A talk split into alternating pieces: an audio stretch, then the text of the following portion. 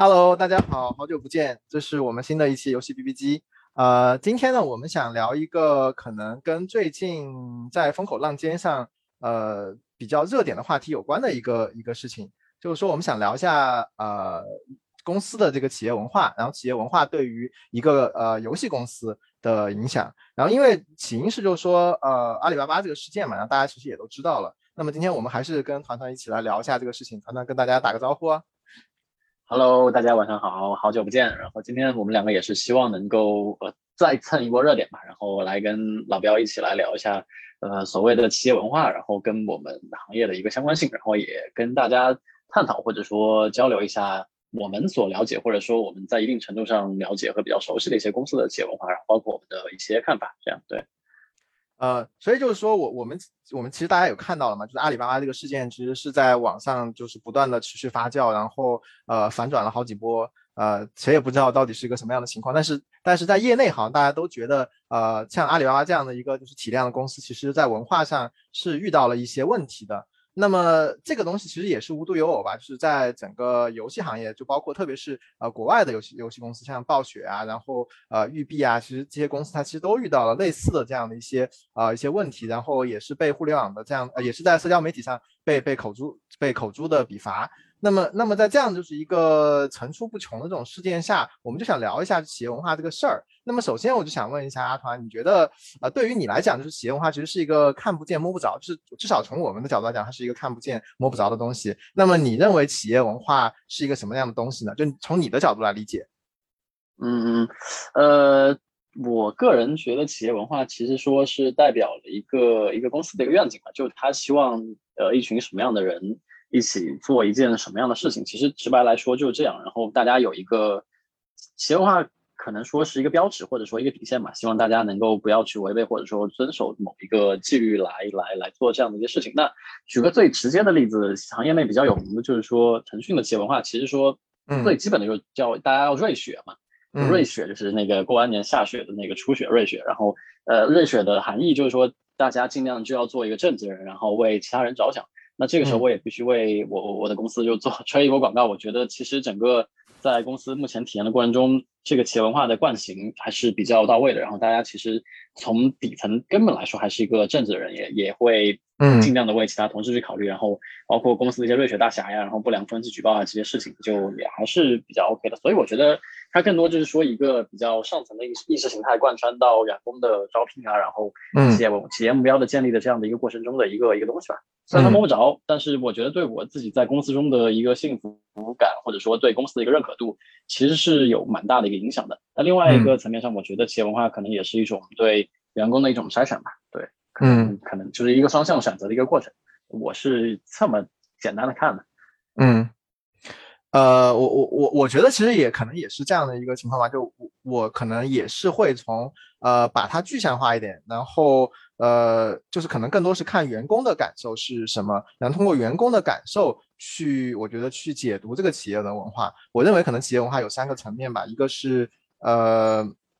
一个就是我觉得最基本的是安全感。那么这个一个公司它能不能够给到这些员工？他的这样的一个安全感，就他是受到保护的，他的权利是受到保护的，不管他是一个呃什么样的性别，不管他是一个什么样的。呃呃，取向，不管他是一个什么样的爱好，或者说是他有呃什么样的一个家庭背景，他都是呃不会被歧视的。我觉得这是可能最基本的一个层面，然后是能够体现到企业文化的。然后第二个层面，可能就再往上面升一层，可能就是说是可能就会是我我可能叫它做使命感吧，就是说一个员工或者说公司里面的员工和这个企业的这个，也就是刚才你提到这个呃愿景，是不是有一个在一个层面上，在一张纸上。如果说是在一张纸上，大家都是啊齐心协力的去做这个事情的话，我觉得也是会能够啊让这个公司的企业文化有一个比较好的一个体现，就是说至少啊就是是一个就是呃朝朝一个方向去去去啊去走的这样的一个公司。然后第三个层面，我觉得可能更多就是更。深层次，我觉得是这种归属感。就这个，我觉得是我个人其实啊感受蛮深的。就我现在待过的很多公司，其实都不是每一个，也不是很多公司，就是可能待过的公司，不是每一个公司都能都能让你有这样的归属感。就是说，我觉得我就是公司，公司就是我，就不是因为我呃买了这个，就是我我这公司给了我股票，然后我就觉得我和公司绑定了。我觉得就是这个东西其实是让能够让你有了一定的归属感。才我觉得这个企业这个企业文化才是它的，我觉得最最嗯最淋漓尽致的一个体现吧。所以我觉得可能就是我我我从我从我的这边的这个角度去理解这个企业文化，当然当然也是说呃更多的层面是从员工的感受去具象化这个东西。那么我们下一个就想聊的是说呃其实也看到像像阿里啊。暴雪啊，育碧啊，然后甚至之前的很多很多公司都都其实都相继的，就是在这个企业文化上面栽了跟斗，然后也可以说跌落神坛。那么我们想了解一下，我们想聊一下，就是说企业文化它就是从一个公司呃不断的发展的过程中，它的一个演变的这样的一个催化剂和逻辑是什么的？那那那那我觉得可能更多是我先要想问一下阿团，就是你觉得？呃，从你的角度来讲，你你你看到的，比如说暴雪啊、育碧啊，他们这些公司，呃，其实很这些很多公司其实也已经比较成熟了。他们的企业文化，呃，是怎么样发展的？然后发展到现在，呃，是一是一个怎么样的一个走向和逻辑呢？呃，我觉得既然你提到暴雪的话，其实暴雪的企业文化，据我所知，从创立公司。的，到现在其实倒是没有太大的一个变化吧，就还是奉行一个游戏先行，然后拥抱创意，大概是这样的一个核心的一个观点。然后暴雪最近几年确实就是在那个社会新闻上上热点的次数也比较多啊，呃，包括说他们的高层员工性骚扰啊，然后包括说公司内部鼓励兄弟会文化的这样的一个一个状态吧，然后也是呃导致他们很多高层离职，包括说暴雪的整个在社会上的这个声望也是有比较大的一个影响，然后包括我们这些期待。一些新产品的玩家对对暴雪的话，嗯，其实也蛮失望嘛。然后包括生产上产出效率上也是有受到影响。那我觉得这个事情的话，倒不能说是企业文化的发展或者衰落或者变更吧。我觉得更多是说核心员工或者高层意志在呃贯彻这个企业文化的过程中，他夹带了个人的那个。理解或者说个人的一个道德或者说一些习惯进去，所以让整个调性会有一些变化。那自上而下之后，可能整个氛围就会有一些有一些变化或者偏差，那会导致今天的这样的一个情况。因为暴雪的企业文化其实没变，那之前它的。游戏质量跟产出，大家其实都有目共睹嘛。那这最近两年能够被曝光，我相信一方面呢是说跟社会大环境也有变化，就是最近包括说女权啊、平权啊这样的运动能够有更多的发生的一个机会，所以很多可能以前在公司内遭受不平等待遇的女性啊，或者说少数民族族裔能够有发生这样的一个机会吧。我觉得更多是这样的一个状态，倒不是说它企业文化发生什么变化。嗯，对我我觉得我个人理解可能这样啊啊。那我觉得就是基于这个，我想想引申两个问题，想想探讨，一个就是说是呃。我们知道，就是暴雪在一八年的时候换了 CEO 嘛，就是原来那个初创的那个最最主要的那个人，他他呃不再是就是这个暴雪的 CEO。然后你觉得就是一个呃公司，它最早的那些文化会不会随着这种 CEO 或者说是呃 founder 的离开而而变而变化？就特别是对于像暴雪这样的公司，因为像游戏公司啊这种创意产业，它其实很需要一个呃核心力量或者主心骨，它能够就是保证这个公司的文化。呃，企业文化不偏移，或者说是不不呃不 deter it 那么你觉得这个东西是存在，还说是其实它无所谓，它只是公司变，呃，只是公司不断的变大之后，商过度商业化之后，其实企业文化都会有一些转变，而不是而不会因为这个公司的高层，特别是这种原来的 founder 离开而会而会改变。嗯，我觉得这个事情呃分两种情况吧，一种情况是说公司它更多能够有一个很稳定的、很结构性的一个制度或者秩序在运转。那可能一个最核心的 leader 放在那个位置上，呃，没法很大程度上的改变这个结构。那这种状态下，我觉得创始人自己的风格调性其实是。呃，还对整个企业文化的变化，或者说侵蚀或者说改变，它其实可控的。那如果说一个公司它整体的成功，或者说对外界的形象，其实跟这个 leader 他的挂钩是非常紧密的话，那我觉得他整个人自己的气质肯定对公司外显的一个形象，或者说企业文化是有影响。那比如说阿里啊，阿里那肯定大家就是会把它跟那个马云挂钩上嘛。那马云他可能是那个呃比较喜欢武侠这种的东西，包括说内部的企业文化也被命名叫做六脉神剑。那我觉得这种情况下，如果说马云变成了其他人，那可能这个过程中，呃，企业文化是会有些变化的。但是如果说一些公司它原本的制度就是先行于核心的主创团队的话，我觉得可能在这种情况下更换创始人，他的气质对整个公司的气质影响会相对小一些。嗯，对，可能我的理解是这样。嗯，我觉得还是比较合理。呃，还有个就是刚刚想提到一个点，就是说我们也知道现在。啊，也是可能最近几年吧，我觉得就是整个社会运动还是比较啊风风火火，特别是在国外，就是有 BLM 啊，然后。呃，就是女权的这样的一些运动啊，包括平权的这样的运动，其实都有起来。但是现在有个更大的加催化剂，就是说是社交媒体的这个应用，然后呃，可能很多的原因嘛，因为川普啊什么各种各样的一些原因，然后社交媒体的这个这个这个呃，又让这又让让这些声音变得就是可能更放大，或者说是其实每个人都可以发声，然后发声之后，其实在背后发声的这些人，他给出的信息信息或者说是呃一些讯号。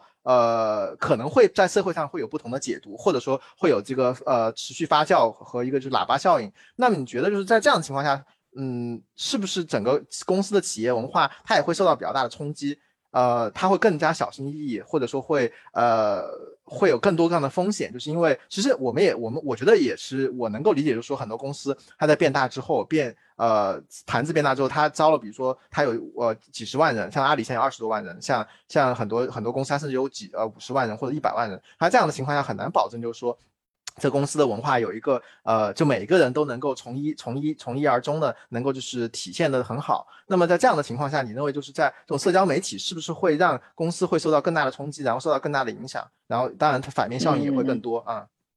嗯嗯，我觉得这这个事情可能分几个角度来看吧。一个首先，我觉得社交媒体让这个事情更多的暴露在大众的视野下，这个肯定必然的。那像暴雪的这个兄弟会文化，据我所知，应该存在已经存在已经有蛮长时间了。那也是说，得益于最近这些年社交，对对，这个去中心化的社交媒体的这个功能嘛，所以可能让原先的一些弱势群体能有发声的一个机会，然后也能够在社交媒体上有发酵，才能达到现在这样的一个声量。那这肯定是以前呃不具备的。那在这种状态下，所谓的一个企业气质或者形象，或者说它的一个文化。肯定会更多的被放在呃聚光灯下去去打嘛，特别是当你变成明星企业的时候，那这个情况下说，大家对企业文化的的的的的一个抓得更严一些，盯得更紧，所以你说更谨慎这个事情肯定是有的。那另外一个角度，我我也觉得是说企业文化其实就跟你一开始说的一样，它其实在呃决定了这个公司它其实说更希望招什么样的人，然后认可什么样的人，它其实一个双选的过程。那我觉得其实也没必要说每一个公司的企业文化都一定要追求尽善尽美，然后迎合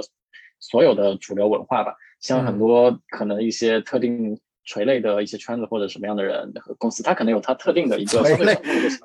垂类圈子。对对对对，就比如说最近就就比如说最近我看到那个米哈游的员工手册，我其实就还挺受到就是就刷新就对，其实还挺受到冲击的，因为我很难想象说一个公司会把呃就是类似二次元的主题啊，要用技术宅去拯救二次元世界啊，然后把脑后插管，然后创造虚拟现实世世界这样的一个愿景。写到那个员工手册里，就我其实还挺震惊的。所以说，其实像嗯这样的公司，它本身企业文化就不是那种绝对意义上主流大众的一个企业文化。那当他们与社会的认知冲突有不一致的地方的时候，我觉得也也不一定要完全以主流的态度去看吧。关键还是说从做事的角度来看，还是说企业文化能不能帮助这个公司更好的把事情做成嘛，然后让员工有更好的归属感、信赖感就可以了。嗯我个人是这么觉得。呃，我我我我是挺同意的。然后我之前其实就基于这个话题往下面再引申一个，就是说，呃，我们也其实也讲到企业文化，最终它其实服务一个，我觉得服务两个目的，一个目的就是说让这个公司活下来。然后第二个公司活下来，当然就是说你要维护这个公司群体的这样的一个归属感、安全感。然后另外让公司往前面发展去增长。那么增长的话，就要有一个使命感，有一个有一个就是大大的这样的一个就是说呃呃归呃怎么说就是这样的一个一个感觉就往前面走。那么往前面走就有一个很大的问题就来了，就是说这个公司的文化呃。如果要让这公司往前走，那么公司就需要扩张，就需要扩张。那扩张的这个时候就会招很多人，招很多人，其实它不可避免的，它就是一个 inorganic 的增长。就比如说我们现在假设我们举个例子，比如说腾讯啊，它要它要建组建一个新的部门，然后这个新的部门现在是没有没有人，然后现在需要涨到现在有一个竞争对手，假设是头条，它现在已经招了五十个人了，那么我现在要快速的招到五十个人，那在这样的这样的这样的一个就是这个就什么这个呃竞争压力之下，我怎么样？能够保证说，我这个我现在招人的过程中，呃，就能够让每一个人能够就是尽量的去去呃符合我这个公司的文化，或者说他不会变成一个一颗老鼠屎招进来。因为如果说招了一个老鼠屎，可能就会坏坏一锅汤，或者说是换或者说换一个角度说，呃，在这样情况下，我们根本没有办法保证说我招的招的人进来之后，能够能够完整的去呃维护我的整个公司使命和企业文化。你你怎么看这个问题？嗯，哎，我倒是先想问你说的一一颗老鼠屎坏坏了一锅汤，这是有什么案例吗？啊，是这样的，就是，呃，当然这个案例不一定不一定恰当，就是我我之前不是也在 Uber 工作过嘛，所以我其实对 Uber 是挺有情怀的。我当时刚进 Uber 时，Uber 还是个初创公司，他们的企业文化叫就叫做 Hustle 文化。Hustle 文化其实用中文，我觉得我我我去翻译，我觉得就是一个呃不择手段去达成目标的这样的一个文化。就我我只要说能够达成我们做的这个事情的目标，我不管是在法律的边界游走，还是说在灰色地。带去去去做一些事儿，只要我能够做成这样的一个事儿，那么我就我我我我就觉得是满足我的要求，我就叫做哈斯。我这是我对哈斯文化的理解，也是当时我在 Uber 工作时候的感受。所以在这样的情况下，其实你可以理解，就是说我们初创的时候，我们招进来的人，他就已经有这样的习惯。我我我可能就是我可能有的时候可以要需要牺牲一些我的一些底线，不管是道德的还是可能更严重的是法律的。那么在这样的情况下，你都在工作的的情况下都牺牲了，那你在。比如说你在在在在在职场里面的为人处事，比如说和和女孩子呃和女同事之间的这样的一个边界，你怎么去划分？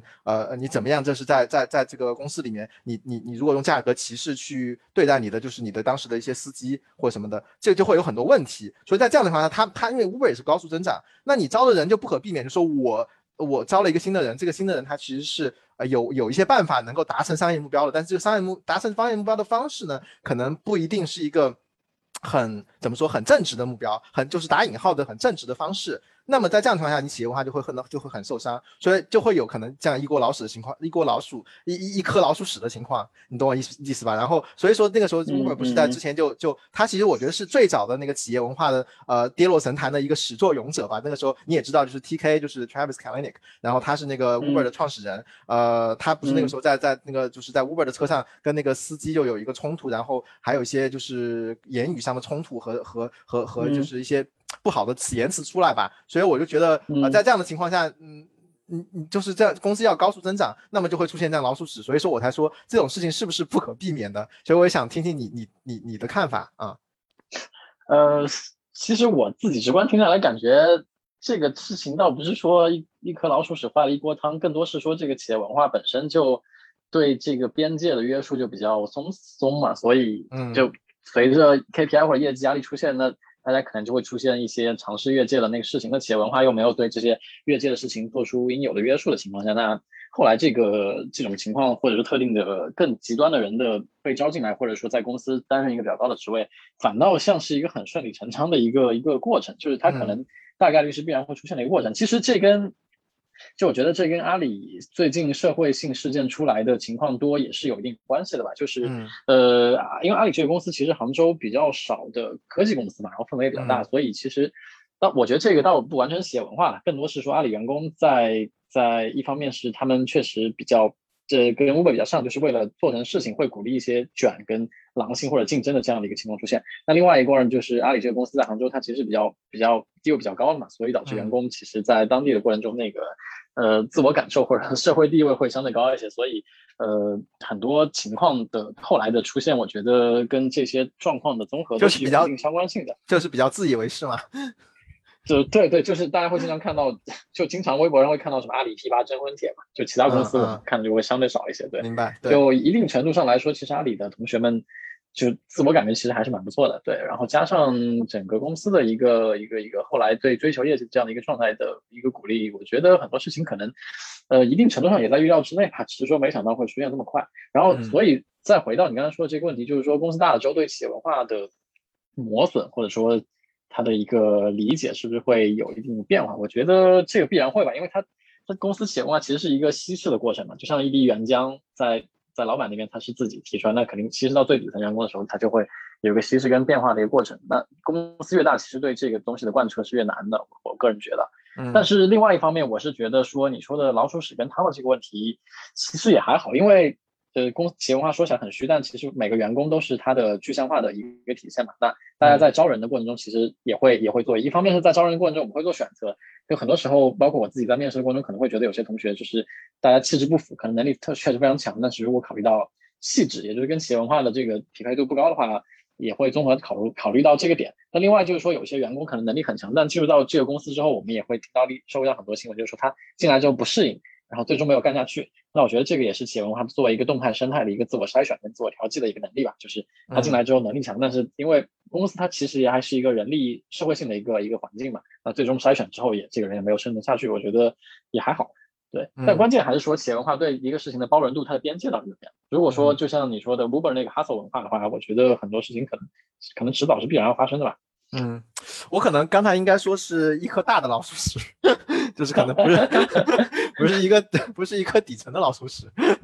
对对对，但是确实很多公司也会有这个情况，就比如说呃，咱们国内有一些。发展比较快的平台型的公司，他就会想招一些，他想做游戏业务，然后就想会招一些头部的游戏制作人或者说创意型的人才进来的。那其实很多人也会发现进来之后，就呃可能原有的势力或者企业文化的这个做派跟新来的员工，这个或者说核心人员之间，他其实不不不合或者处不来，最后也干不下去了。那我觉得这个也是一一种另外一种形式上企业文化动态能够自我调整的一个一个体现吧。嗯，明白。所以我就想，还是想最后我们拉回到游戏产业，就是我想，我想聊一下，就是说，我觉得现在呃，刚才也聊到，就是这样的一些各种各样的一些事件吧，其实是一方面是一些客观的原因，一方面其实也是公司企业文化的这样的一个体现。那么在游戏这样的一个我觉得创意性产业的里面，你觉得呃，它我觉得如果想要快速增长，那么这个我们怎么样能够就是可以说是让这个这个企业文化能够有比较好的就是保存下来，就或者说是能够还原到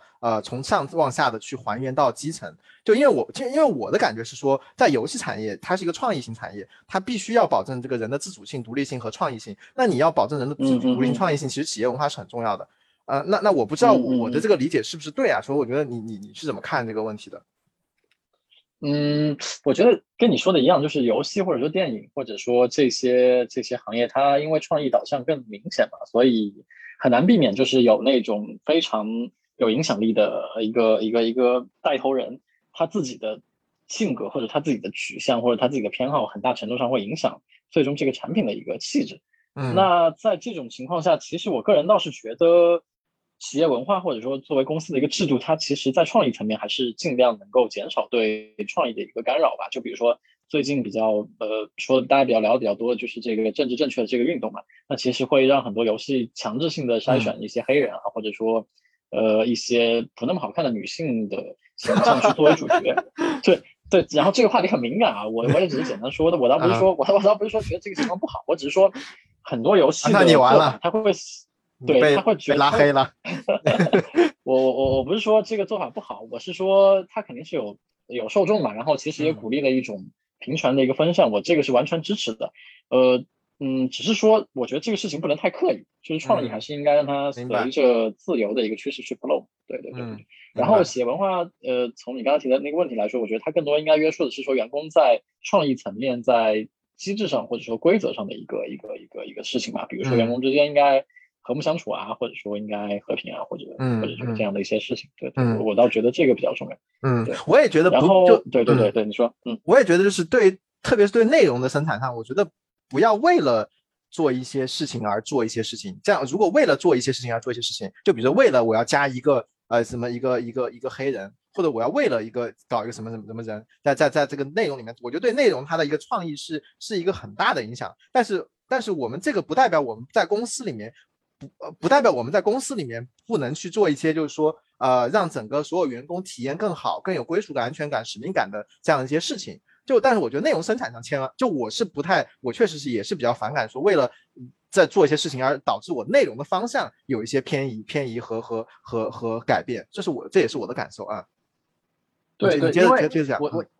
对，因为我觉得说是，比如说用用女性做主角，然后用。呃，少数民族族裔或者说不同肤色的人做主角，这个我其实都能接受。但是我觉得 有一些作品的做法就不那么高明嘛，就会显得非常的刻意。比如有有有例子吗？以例子我就不举了吧，我还在，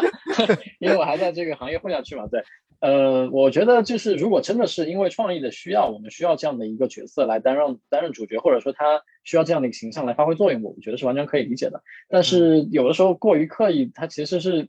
从玩家视角，它是抹杀了我们作为玩家去体会游戏乐趣的这样的一个一个结果的。我觉得这样的情况就不可取吧。对，那我觉得就是这个可能我们这这这一块我们聊的更多是从内容上。那么这个公司文化其实是因为受到了一些客观的一些原因的变化，呃，客观的一些原因，那么它也可能有一些呃不得不去自我约束的一些一些点。那么还有一个点，我想说就是，呃，在公司管理上，可能就是比如说政治上，公司内部的政治啊，然后员工的这样的资源的管理上，它的一个企业文化的一个一个一个就是效果。就我想讲的一个点就是，之前我们我我其实我在读商学院的时候，其实就有学那个 Valve，就是那个你好像也叫阀门是吧？就是就是就是做 Steam Steam 平台，然后然后 Dota 二，然后包括那个传送门啊，就是呃这样一些很牛逼的半条命这很牛逼的游戏的这样的一个开发商，他最早的他的企业文化是在业界内都是标杆。在所有的就是跨行业也是会把它作为一个标杆来去学习，就是因为它整个就是公司内部比较扁平，然后整个企业文化也是鼓励这个呃自主性、独立性和创意嘛。那么现在其实也有看到说这个公司呃有一些负面的一些口碑出来，就说它的企业文化也不得也变得不行啊，什么什么巴拉巴拉之类的。所以我在想，就说嗯嗯嗯，它这个更多就是就是说在公司变大之后，呃，它的管理上是不是也会因为就说呃公司变大了，它就它就变它就变得就是很差劲。就我我不知道你你是怎么怎么看这个问题的，嗯嗯，其实我理解，一般的企业文化不会直接就涉及到一些公司管理的一个条款吧。我觉得更多企业文化里会标注或者说会标榜自己，更多的还是说我们有一个扁平化的一个结构，或者说一个更高效率的一个自下而上或者自上而下的一个沟通的一个方式。那但很多情况下，可能扁平化跟公司规模它本身就是存在一些矛盾的嘛。比如说我们公司确实大，比如说像你们公司有五十多万人，那你要做扁平化肯定是很难进行去管理的，对。那我觉得这个可能反而是就是更多是说一个企业文化，他想追求这个扁平化跟公司扩张这个规模之间的一个一个在结构性管理结构性上的一个不可调和的一个。我我我还是我猜一个，就是我们还是在聊游戏，那么其实对于 v 来讲，它还是没有很大嘛，对吧？就我我我感感觉 o v 还是还还是在应该是一两千人的这样的一个规模。那么它在这个规模下，它它为什么就二十年之后它的文化就不行了呢？就大家都躺平了吗？还是说呃老人就就怎么样了？就我也不知道是这到底是什么原因，它就很 bureaucratic，对吧？当然这个我不我不我不了解啊。对这个真实情况，我估计我们作为。其中的不是员工的话，也很难去评判吧。而且网上能够传出来的声音，肯定也是说从他自己的视角去看待这个事情，也可能他就是那个受到欺负的那一方，他发声，然后让我们以为情况是这样，但整体上情况也可能还是好的。我觉得这个事情还是看看一个整体的状况。毕竟呃，Steam 现在还在赚钱，然后这个公司其实还是向正向的发展的。虽然就是做做新游戏效率很低，但它一直都这个低的这个样子嘛。所以我们还是有理由相信说。至少它目前还是一个比较健康的一个状态嘛嗯，所以我觉得其实是挺有挺有意思，就是说，呃，这个可能还是回到我们刚刚那个点，就是现在的一些运动，然后社交媒体的这样的一些客观的原因，其实就导致了很多呃独立的声音，或者说很零散的声音，就得到了放大，得到了这样的一个呃在社会舆论内的这样的一个发酵。所以我觉得。呃，不能因为就至少我觉得我们现在看看问题可能要更理智一点，就不能因为一些偶尔的声音，然后在微博上或者在 Twitter 上面，然后就被无限的发酵、无限的放大之后，我们就否定了这个公司的所有的人，或者否定了这个公司做的所有的事情。就不管是 Valve，不管是呃暴雪，不管是阿里巴巴，我觉得其实都是这样的。就我我们其实我和阿团其实也是有很多在阿里的同同学和同事，然后我觉得他们都是挺好、非常非常好的人。那么我们不能因为这么一件事，我们就把他们都一棒子打死。我觉得这是一个特别不公平的事情，所以我觉得也是想回到这这么这么一个点吧。嗯，最后，嗯嗯，是的，是的，因为我觉得个体虽然是在公司的文化的罩子里面生存，但个体终究还是个体嘛，它不完全等同于公司或者公司的这个文化。那嗯，包括说，嗯，对对对，确实。对对是的，嗯，没错，所以我我们也希望就是，呃，中国未来也能够有更多的像 Valve 啊，像像 Netflix 啊，呃，这些这些就是我觉得文化上特别标杆的这些企业出来，我们也我们也希望就是在这些阵痛之后，呃，有更多的公司，我觉得其实能够呃去做到这个在企业文化能做一些先锋吧，然后做一些模范作用，然后这样的话，我觉得对于我们个体在公司内的体验也会变得很好，所以我们这也是我们的期待，然后我们也期待就是说。呃，我的期待就是说，能够希望就是企业文化不要去影响，就不要因为企业文化影响了我们呃游戏行业的对于内容和 IP 制作上的一些呃一些限制，然后导致我们就是很多创意就没有得到实施。当然，这个可能已经有一些限制了，就包括审核啊什么的。但我不我不希望有更多在这样的一些企业文化上的这样一些呃呃一些约束进来之后，把我们的边界就变得更小。所以我觉得这也是我我的我我们的一些期待吧。我不知道你还有些什么样的期待啊？我的期待就是希望嗯海外的那个平权运动不要对国内的整个氛围有太大影响，因为我我觉得中国的目前整个游戏开发行业的状态还是说，因为本身我觉得中国其实男女这块的事情可能就还好，然后呢，目前整个工作的情况中，其实男女还是受到相对平等的一个待遇吧。然后包括很强烈的女性，我觉得在职场上也还是在在游戏的创意过程中也还是能贡献很大的一个力量的。就我我希望这个情况就还不错，就希望不要受到国内那个矫枉矫国外矫枉过正那个冲击，然后把一些不好的很刻意的行为带到咱们国内的行业中来，比如说。某一个工种，它可能就是要男女比例叫强行一比一，那这种事情我还是不太希望它未来在中国的游戏行业发生吧。嗯，明白。好呀，那我觉得今天其实也就聊这么多，也聊了挺多，我们下一期再和大家再聊。嗯，好呀，好呀，好的，拜拜。嗯，拜拜。